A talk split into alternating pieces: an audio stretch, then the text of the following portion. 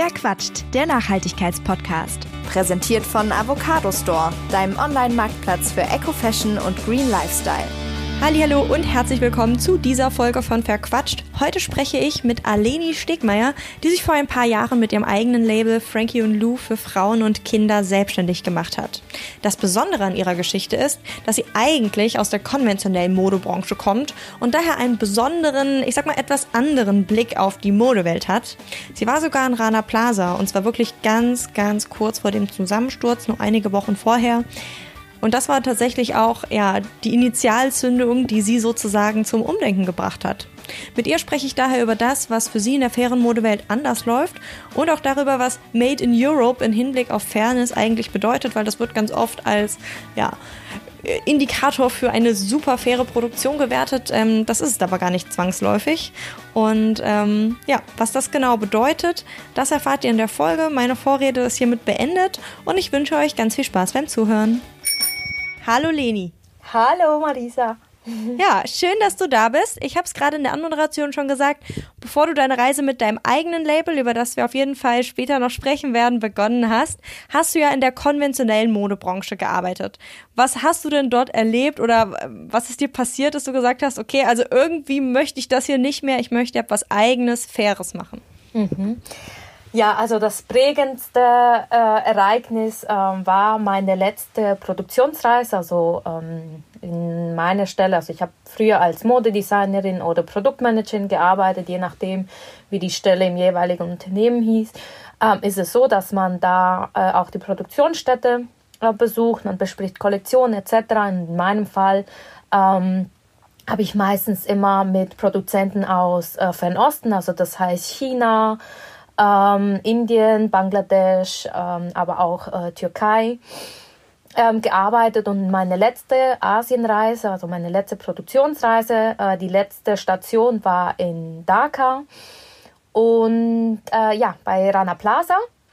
Und zwei Wochen nachdem wir ähm, zurück waren aus der Reise, ist Rana Plaza wie wir alle wissen, eingestürzt und über 1000 Menschen haben da ihr äh, Leben verloren. Es gab ganz, ganz viele ähm, Verletzte. Und ja, genau, das war so für mich das prägendste äh, Ereignis neben ganz vielen kleinen anderen äh, Sachen, die mir einfach aufgezeigt haben, so, ähm, ja, dass es für mich in, auf dieser Weise äh, nicht mehr äh, weitergehen wird. Hattest du schon, als du in der Fabrik warst, also noch bevor dieses Unglück passiert ist, schon ein schlechtes Gefühl oder kam das dann erst äh, mit diesem äh, Gebäudeeinsturz? Also ehrlicherweise ähm, ist es so, dass man, ähm, ich habe einige Jahre in dieser Branche, also in der Branche gearbeitet und in konventionelle Modebranche und äh, ganz am Anfang war es eher so, dass ich das alles super aufregend fand, äh, die ganzen Reisen etc. Ähm, und dann aber zum Ende, also ich kann dir ehrlicherweise gar nicht sagen, ähm, ob mir da äh, in dem Moment irgendwie was aufgefallen wäre oder so, sondern ähm, ich war einfach da, habe meinen Job gemacht. Irgendwie hat sich nicht so toll angefühlt, weil müde, man sieht natürlich unter welchen Umständen man, äh, ich meine, Dakar, die äh, oder allgemein die, die Produktionsreisen, für mich zumindest war es immer so, man wird dann vom Hotel abgeholt, äh, vom Flughafen abgeholt, ins Hotel gefahren und kriegt da halt nicht wirklich so viel mit und dann kommt man halt am Flughafen Dakar und es ist einfach so schwül und so viele Menschen und man fährt da durch diesen mega vollen Straßen etc. sieht, ja, den ganzen Elend äh, so um sich und fährt dann ein mega fancy Hotel. Ist schon, also es fühlt sich nicht gut an, also so in dem Sinn, aber jetzt, ähm, jetzt spezifisch auf äh, Sicherheit oder so in der Fabrik, muss ich ehrlich sagen, habe ich nicht wirklich ähm, geachtet. Nein. Das heißt, es ist etwas, was man als, ich sag mal, einfach Mensch der konventionellen Modebranche gar nicht so richtig auf dem Schirm hat, weil es halt einfach um was anderes geht, weshalb man da ist, oder? Also in meinem Fall kann ich wirklich sagen, ähm, ja. Ja. Wir haben uns ja, wir haben uns ja vorher schon mal äh, unterhalten über dein Unternehmen, Frankie und Lou heißt das, und du hast gesagt, du möchtest ähm, einen ja, nachhaltigen Impact schaffen und zwar in dreierlerweise, Triple Bottom Line hast du das genannt, ähm, People, Profit, Planet. Was heißt das denn genau? Mhm, also für mich heißt es, als, als, Unternehmen muss ich natürlich auch Geld verdienen, das ist klar, weil sonst kann ich meine Mitarbeiter nicht bezahlen. Ich kann halt auch eben nicht äh, in, in faire und nachhaltige Produktion investieren. Also ich finde, das schließt halt sich nicht aus.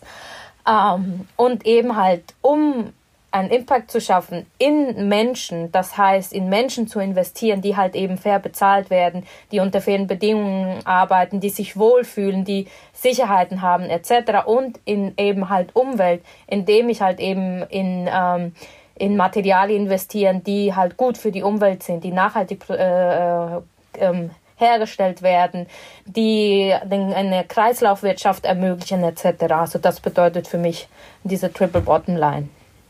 Und wie wirst du diesem Anspruch mit deinem eigenen Label gerecht? Also was für Schritte hast du da unternommen? Mhm. Also äh, natürlich ist das ein immerwährender Prozess. Wir sind noch lange, lange, lange nicht da, wo äh, ich möchte, dass wir, dass wir sind. Aber ähm, also angefangen mit äh, unserem Produktionspartner äh, in Portugal zum Beispiel. Also ähm, das ist ein familiengeführtes Unternehmen, ähm, also ein Ehepaar plus dann noch eine ehemalige ähm, äh, Produktmanagerin, mit der ich früher äh, gearbeitet habe. Sie hat sich selbstständig gemacht. Sie sind am Anfang. Ich bin ihr erster Kunde.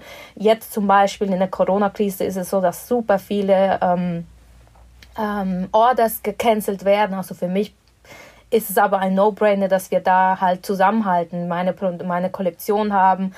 Extrem, extrem Verspätung, aber wir, wir werden das einfach zusammen durchziehen. Also das ist zum einen ähm, ein Punkt, äh, der, der halt einfach für uns sehr, sehr wichtig ist, dass wir da ähm, faire Bedingungen haben in der Produktionskette.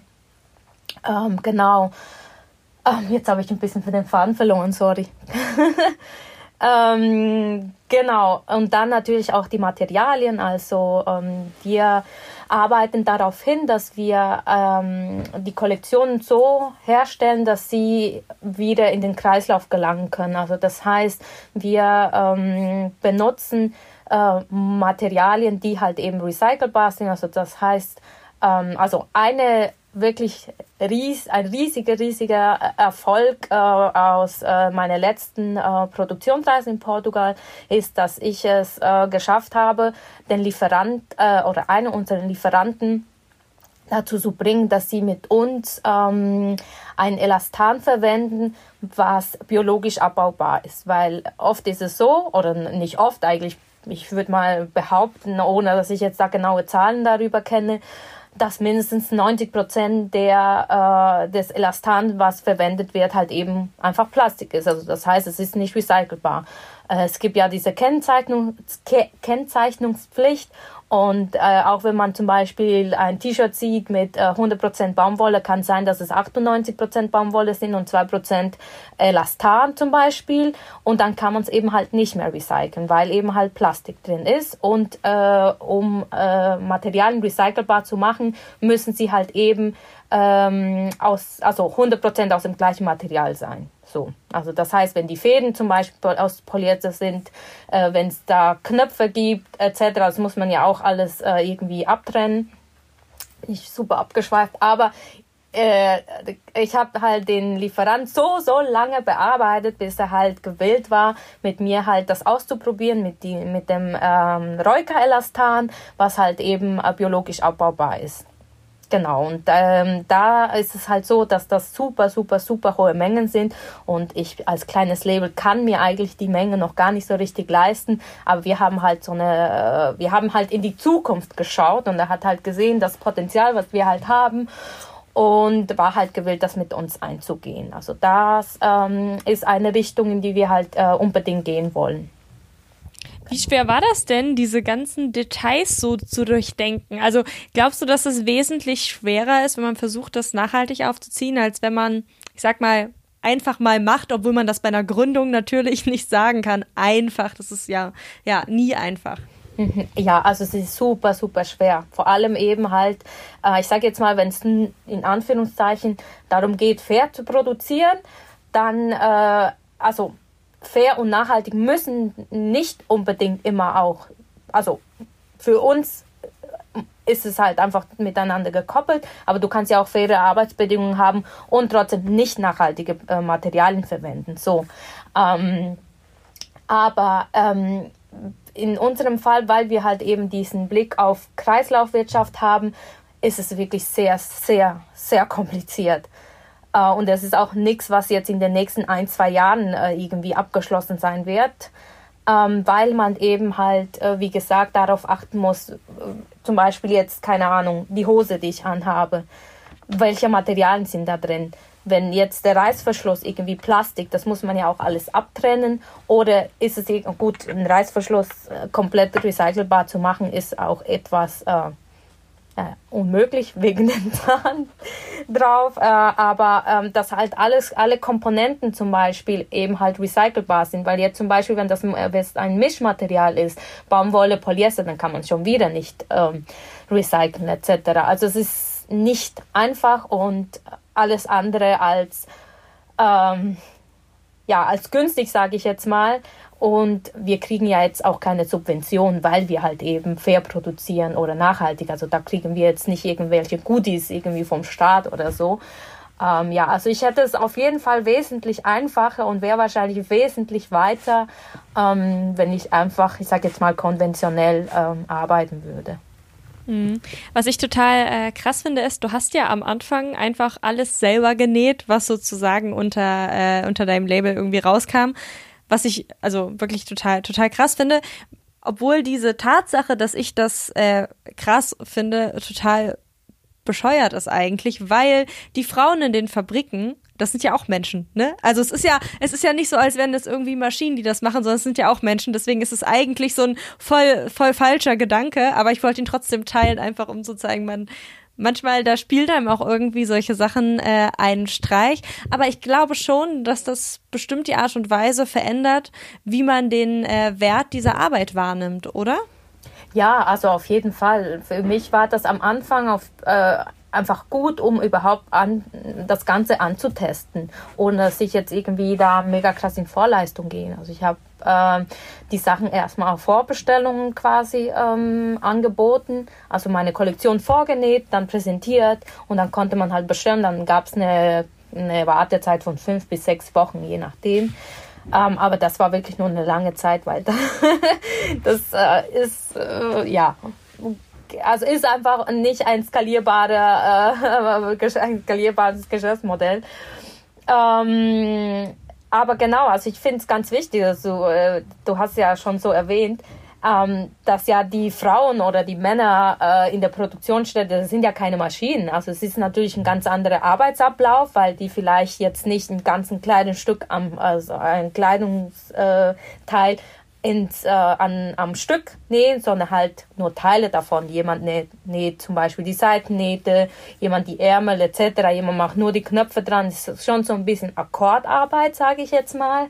Ähm, aber es sind ja trotzdem Handgriffe, die da ähm, äh, gemacht werden und nicht, also nicht, keine Maschinen. Also es, man steckt nicht einfach ein Stück Stoff irgendwo rein und zack, kommt ein Kleidungsstück raus. Ja.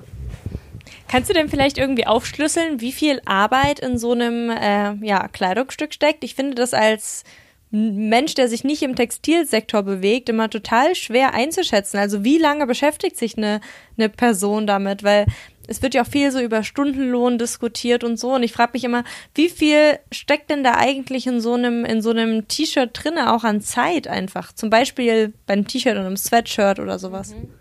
Ähm, also angefangen überhaupt um äh, das Design an sich, die, Ski die Skizze muss man natürlich nicht machen. In meinem Fall mache ich das immer, dass ich jetzt mal so skizziere, äh, dann ein Schnittmuster herzustellen. Das ist auch alles andere als einfach. Also ich, ich bringe die Expertise mit aus äh, einfach aus äh, äh, meinem Studium etc. Ähm, aber genau, Schnittmuster, dann äh, einen Stoff auswählen. Also pff, Stoff auswählen, dann die, äh, die, äh, die Zutaten, also die, äh, die Nähgarne, ähm, Bündchen etc. Also dann Zuschnitt, dann annähen, bügeln Oh, also äh, bist halt schon so einen halben Tag, einen Tag wahrscheinlich, wenn man sich so gar nicht damit auskennt, äh, bist du halt schon erstmal beschäftigt. Also jetzt äh, in meinem Fall war es bis vom, vom, äh, vom Schnittmuster bis zum fertigen Teil, ich sag jetzt mal zwei Stunden. Mhm. Ja. Das ist dann sozusagen die Entwicklung. Und wie ist genau. das in einem, in so einem, in so einem Betrieb, also in so einer Textilfabrik, sag ich mal? Wie lange braucht da ein Sweatshirt, bis es quasi fertig vernäht ist? Mal vorausgesetzt sind natürlich alle Stoffe da und sowas, ne? Und die Leute wissen, was sie tun müssen. Nur das Konfektionieren. Nur da, also Zuschnitt plus Nähen eine halbe Stunde, würde ich mal schätzen. Ja, ja. Weil, also man muss, äh, das äh, Lustige ist ja auch, dass an einem, ein, also an einem einzelnen äh, äh, Teil braucht man viel länger als jetzt zum Beispiel an fünf.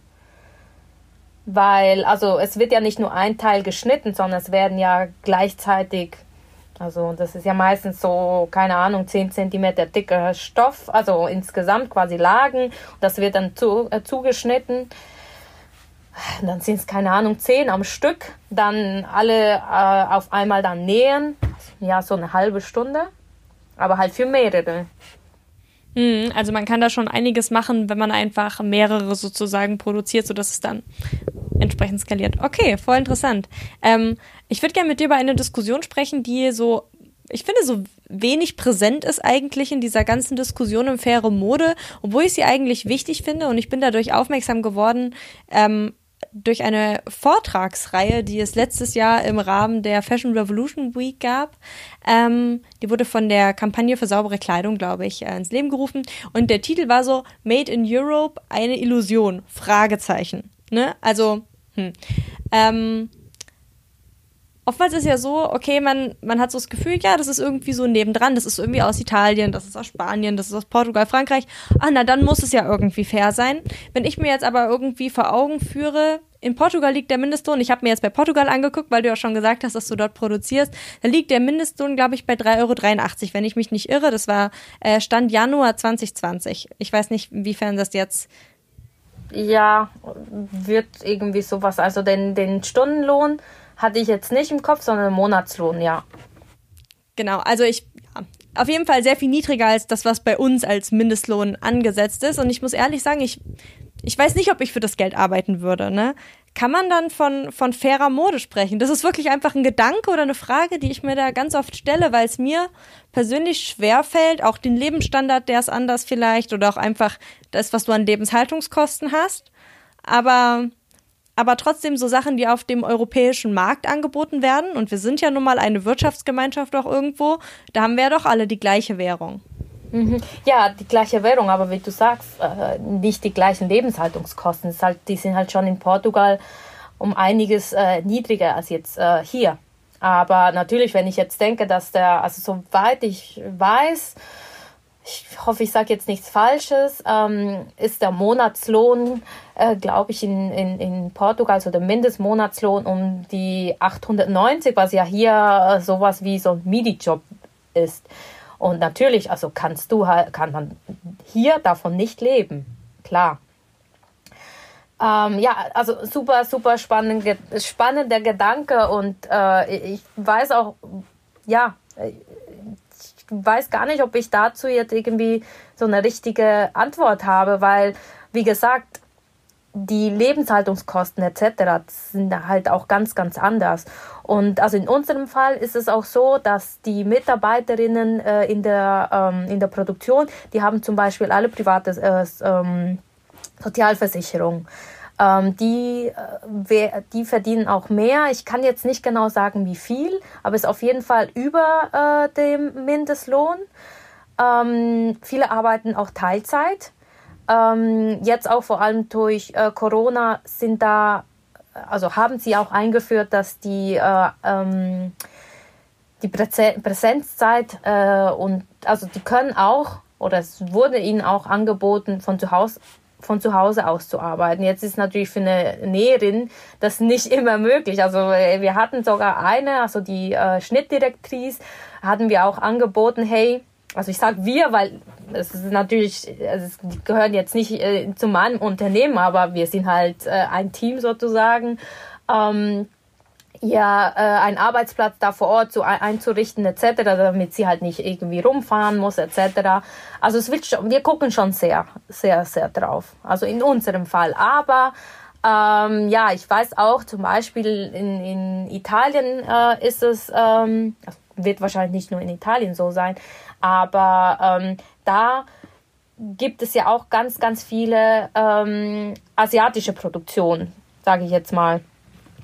Ähm, und da kommt schon so dieser, dieser Gedanke, ja, Made in Italy zum Beispiel, ist es dann auch wirklich fair produziert? Ähm, ja, aber da gehen wir jetzt, glaube ich, auch zu weit, gehe ich also auch schon zu weit äh, da. Von der Frage entferne ich mich schon zu weit. Ich finde es einfach, ich finde einfach ein super interessantes Thema, weil ich glaube, dass viele von Made in Europe direkt was total Positives ähm, ähm, ableiten, was ja auch irgendwo positiv ist und gut, dass es sozusagen ein Qualitätssiegel ist. Auf der anderen Seite gibt es halt auch total viele Berichte über Ausbeutung in der Ukraine und so, ne? Also es kommt ja trotzdem vor, äh, dass da unter super prekären Arbeitsbedingungen eben Arbeit geleistet werden muss. Und deswegen finde ich es irgendwie nochmal wichtig, sich auch vor, vor Augen irgendwie zu führen, ja, fair heißt halt nicht immer, dass es nur weit weg ist. Ne? Es gibt halt auch faire Kleidung, die aus China kommt. Es gibt nicht faire Sachen, die aus Polen kommen. Also es ist schwierig. Ja, ja, nee, auf jeden Fall. Ich finde es auch immer schwierig, äh, ähm, äh, zu sagen, okay, Made in China ist, ist halt schlecht. Es gibt in, in China äh, ähm, faire Produktion, nachhaltige Produktion etc. Äh, der chinesische Markt ist, was halt Stoffentwicklung angeht, also vor allem im Outdoor-Bereich, mega, mega, mega weit zum Beispiel, was zum, äh, einige Sachen auch in Portugal auch gar nicht erst möglich sind etc. Also das muss man halt auch alles abwägen. Äh, auch in Bangladesch, es gibt so viele Organisationen, also ich meine, ähm, wir arbeiten auch oder haben äh, äh letztes Jahr zum Black Friday an Femnet ähm, gespendet äh, also beziehungsweise nicht an Femnet äh, äh, direkt, sondern halt an eine Partnerorganisation von ihnen. Das, das, also es gibt ja überall, wie du sagst, gibt es faire Produktionen und halt eben auch nicht faire. Ich glaube, jedes Unternehmen muss halt auch einfach für sich ähm, die Verantwortung äh, übernehmen und schauen, ist es denn auch so, wie es halt ähm, äh, angepriesen wird. Also auf jeden Fall, ja.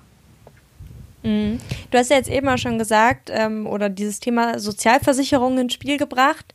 Was heißt, was würdest du sagen? Ähm, wie, wie breit ist dieser äh, Begriff fair zu fassen oder was macht faire Mode noch aus, äh, statt nur der reinen Bezahlung, mhm. sag ich mal? Also äh, in unserem Fall zum Beispiel ähm, arbeiten, ich würde mal schätzen, ohne dass ich jetzt da genaue Zahlen weiß, um die 70 Prozent Frauen.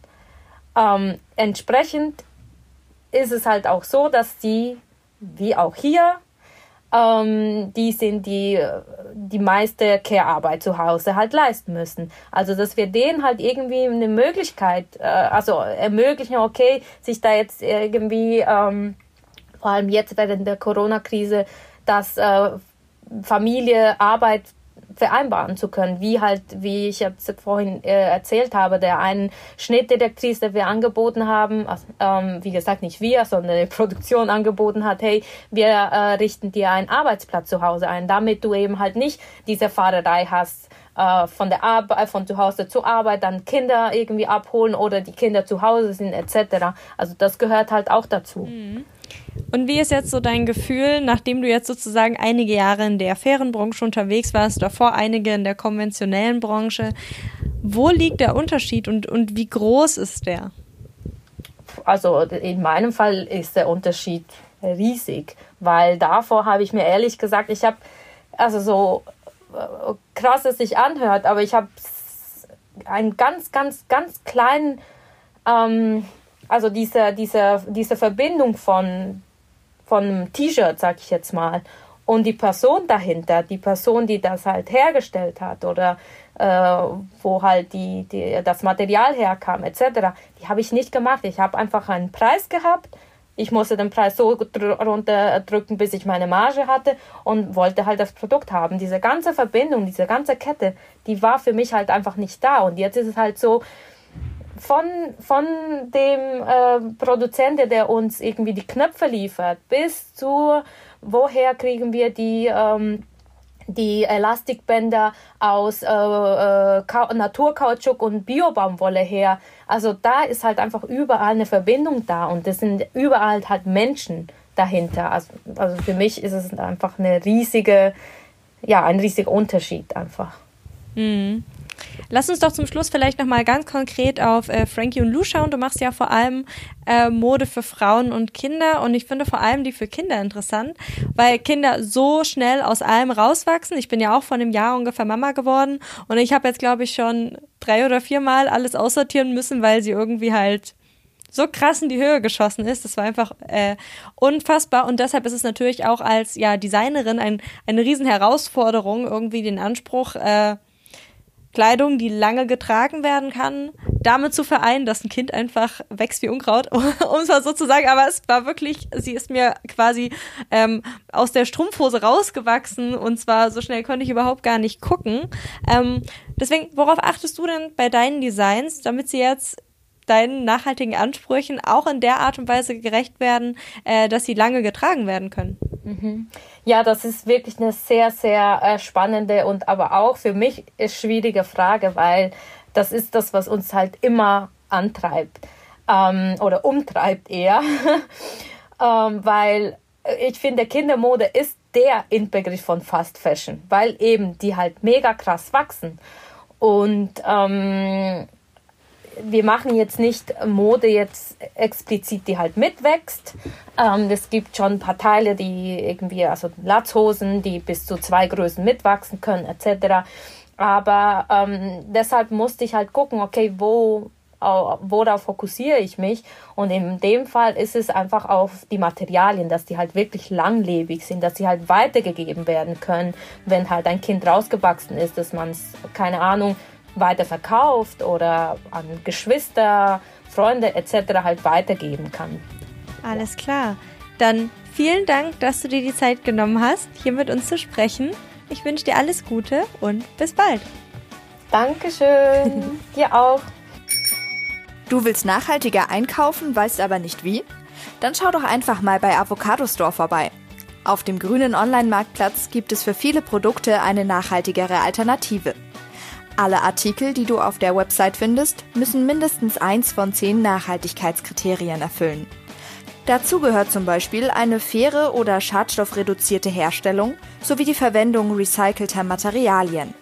Ob Mode, plastiksparende Haushaltswaren oder Wohnaccessoires, Avocado Store hat fast 4000 grüne Marken im Sortiment. Den Link zur Website sowie einen exklusiven Gutscheincode für deinen nächsten Einkauf findest du in den Show Notes. Das war's bei Verquatscht. Mehr Informationen zu den GesprächspartnerInnen findet ihr in der Beschreibung dieser Folge. Falls es euch gefallen hat, würde ich mich sehr freuen, wenn ihr eine Bewertung hinterlasst oder euren Freunden von dem Podcast erzählt und damit hoffentlich bis zum nächsten Mal. Verquatscht, der Nachhaltigkeitspodcast.